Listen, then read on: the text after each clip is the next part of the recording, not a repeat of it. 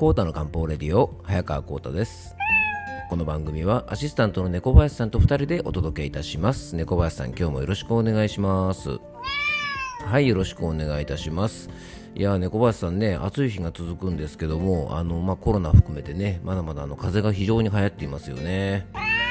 うん、最近あの僕の周りではですね喉の痛みを訴えるようなねあの風邪のような症状が結構増えていてあの巷ではね市販薬で売られているあの漢方薬でねあの喉の痛みを取るような漢方薬があの、まあ、品切れしちゃってるということでまあ医療用だけではなくてですねまあいろんな薬がね最近ちょっと品切れてるということであの困った時にねあの使えなくなってしまうというのは非常に困ったものなんですがまあ漢方薬の場合はねこう手元にあるものとかちょっと他のものでねうまく代用できる場合もありますますのであの困った時はね、まあ、お気軽にねあのご相談いただけたらと思います。はいでまあ、猫林さん、ちょっと話が急に変わるんですけどね、やっぱりあのね、願ってるとね、叶うもんですね、願いというのはね。うん、この間、ほら、ぬか漬けのお話をしたときにね、あの、リスナーさんからね、あのまあ、お返事いただいて、まあ、いろんなね、お魚とかをぬか漬けにしても美味しいなんて言ったときに、あの、銀だらのかす漬けが食べたいよね、なんて話をちょっとしたじゃないですか。うん、そしたらね、小林さんね、銀だらのかす漬けが届きましたよ。ねまあ、お友達がね、あの送ってくれたんですけどもね、非常にあの美味しそうな銀だらのかす漬けが届いたので、ね、小林さん、今度2人で食べましょうね。はい。まあ、あとですね、あの、そうそう、昨日全然関係ないんだけど、あの、水木しげる魂のね、漫画展を見に行ったなんて話をしたじゃないですか。そんな話したらですね、あのね、水木しげるさんの代表作、悪魔くんっていうね、あの作品があるんですけども、それのね、あのアニメ版の主題歌がね、どうも昨日からね、頭から離れないんですよ。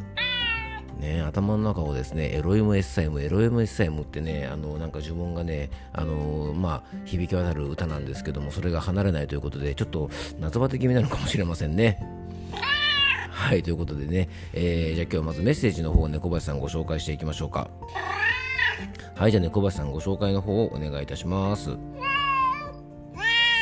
はい、ということでね、養生ネーム、めぐちゃんからのメッセージです。えー、こうた先生ね、小林さん、こんにちは。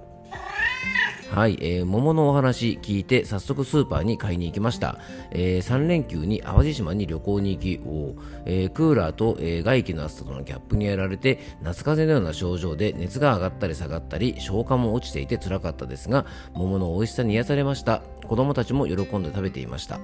えー、体に優しい適切なおやつその時の体が欲しているものをこれから取り入れたいです。えー、何より最近忙しくて動くことが多く笑うことがなかったのですがフィナンシェとあんこのお菓子の話で大笑いしてしまいました。養生とは養生には笑いで大切ですね。いつもためになるお話と楽しいお話をありがとうございます、えー、ということでね、まあ、猫林さんあの養生ネームめぐちゃんからメッセージいただきましたよ。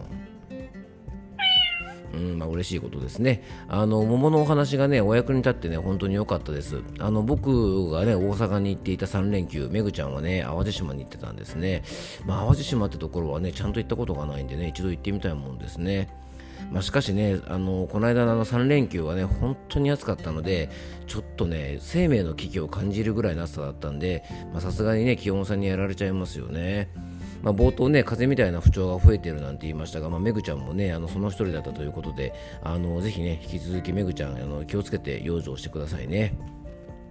あとね、番組を聞いていただきね、大いに笑っていただいたみたいなんですが、ねえいやいや、めぐちゃん、あのー、ね、フィナンシェのマリアージュはですね、あんことフィナンシェのマリアージュはね、小林さんね、あれ笑い事ではないですよね、小林さんね。もうね、こんなね、あんことフィナンシェのマリアージュなんて作られた日にはですね、もうハマる人が続出でね、ちょっとしたこれも社会問題になっちゃうかもしれませんよね。はい。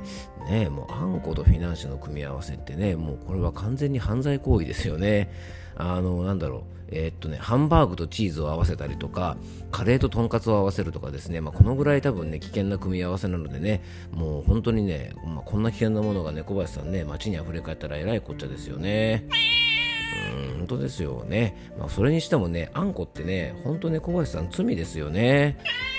うん、以前ですねあんことおかきのマリアージュアンカラットというですねまあ本当これもねある意味ねあんことおかきのマリアージュですからこれもちょっと社会問題化しそうなねあの危険なお菓子があるんですがねあの養生界のジェダイマスターこの早川浩太がですね、まあ、あんことまあねあのおかきのマリアージュでねダークサイドに引き込まれてしまったんですけども、まあ、その犯人はですね何を隠そうですねあのキョンキョンから紹介されたお菓子なんですよね。はい、えー、ということでね、まあ、そんなきょんきょんとですね、えっと、YouTube の番組、京子とコータのあゆる漢方ラボという番組をやっておりまして、えー、最新エピソードのですね、イライラしやすい期待編というののね、あの、後半の配信を、えー、先日ね、あの、スタートさせましたので、えー、もしよかったらですね、そちらの YouTube の番組の方もぜひご覧ください。えー、今回はですね、ピンヒーローを履いて、カツカツ街をね、高速移動でかっ歩して、で、社員を泣かせて、自分より前に歩いてる輩はですね、追い越さないと気が済まない、なんていうね、そんなあのキョンキョン期待モードの時代のね話も結構飛び出してきておりますのであのキョンキョンファンはねあの必見の回となってますよね猫林さんね。はい。ということでね、こちらの方もぜひ合わせてご覧ください。えー、それでは今日の本題に移っていきましょう。コータの漢方レディオ、今日もよろしくお願いいたします。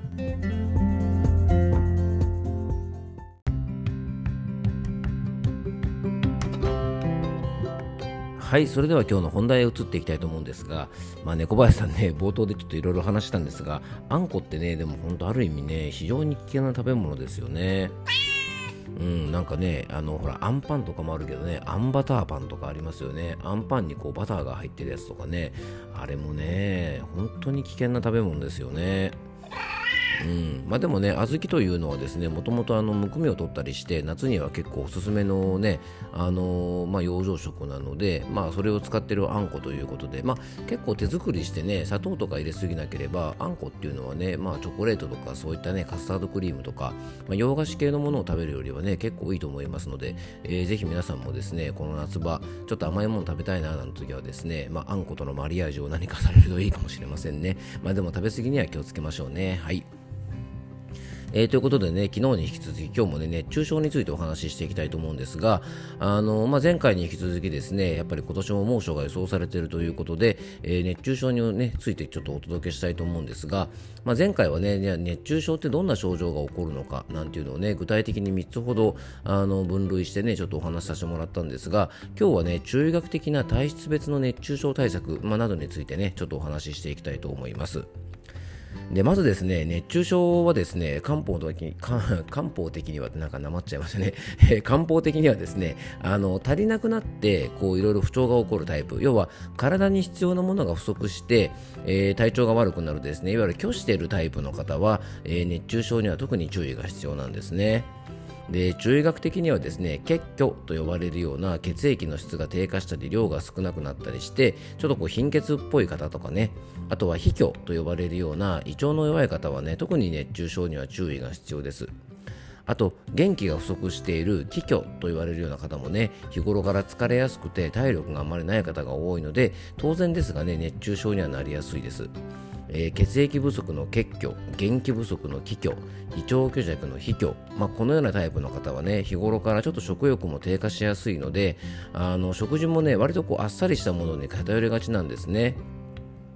なので、まあ、血液の元になるタンパク質も、まあ、あっさりした食事だと不足しやすいのでね夏の間は特にね豆腐とか納豆とかの大豆食品とか、まあ、お魚とかねお肉などは、まあ、揚げたり煮たりするとね暑い時は食べにくい方もいると思いますから、まあ、缶詰などのね加工食品でもこういう時は構わないのでできるだけ毎食少しずつあの先日もねちょっとお伝えしましたが、まあ、しらすみたいなねものとかサラダチキンみたいなものとかあっさりしたタンパク質系のものもたくさんありますのでできるだけそういったものをねあのそうめんとかご飯にちょい足しして、まあ、元気とか血液とか、まあ、気血をしっかり養っておいていただきたいなと思います。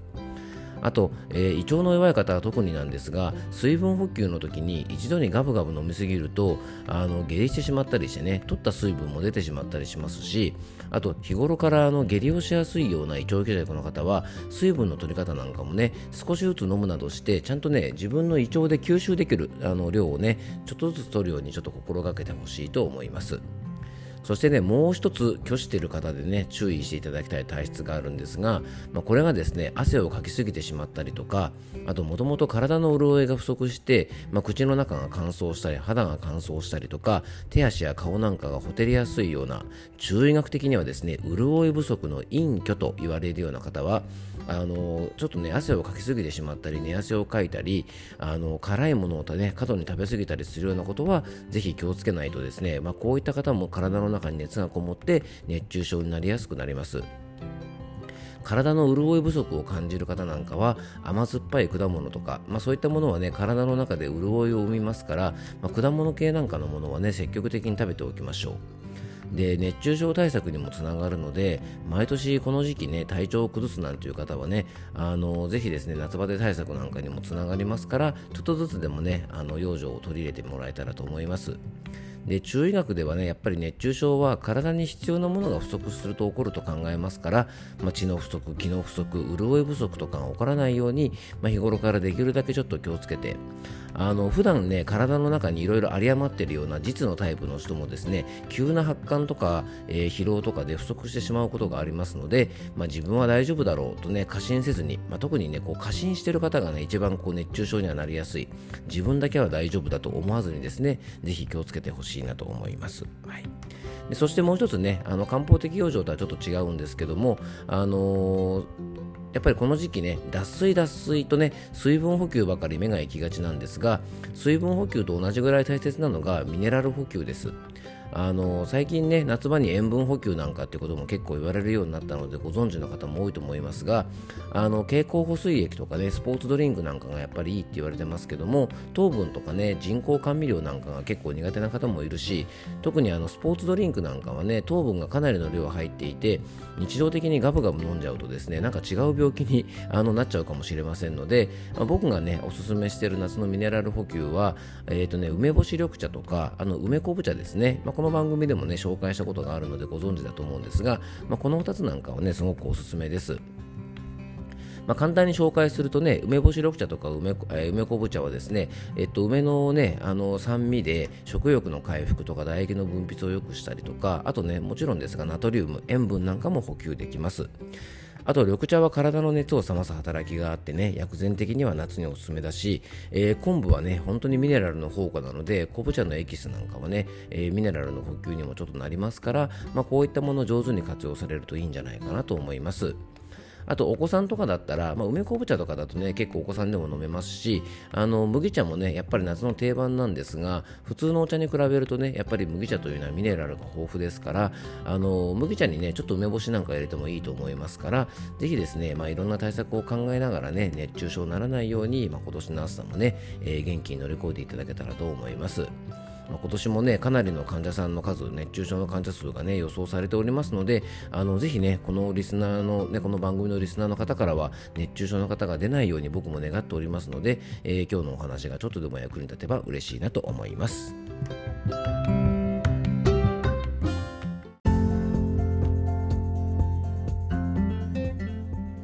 はい、今回もクロージングのお時間です。えー、今回はですね、あんこのマリアージュについてお届けうんですね、違いますね、熱中症についてですね、はい、えっ、ー、と、あんこの話がだいぶ長くなっちゃったりしたんですが、えー、あんこもいいんですけどもね、熱中症対策についてちょっと今日はお話ししました。あの、本当ですね、暑い日も続きますし、えー、ね、冒頭ね、今日メッセージをいただいた、あの、めぐちゃんからのメッセージじゃないですが、あの、暑い外と、えエアコンのね、あの、まあ、涼しい部屋とのこのギャップでもね、結構体調を崩しますので、あの、くれぐれもね、皆さんもね、気をつけていただけたらと思います。あの、めぐちゃんね、一日も早い回復を応援しておりますので、であの、気をつけてね、養生されてくださいね。はい。ということで今日も聞いていただきありがとうございます。どうぞ素敵な一日をお過ごしください。漢方専科サーター薬房の早川幸太でした。では、また明日。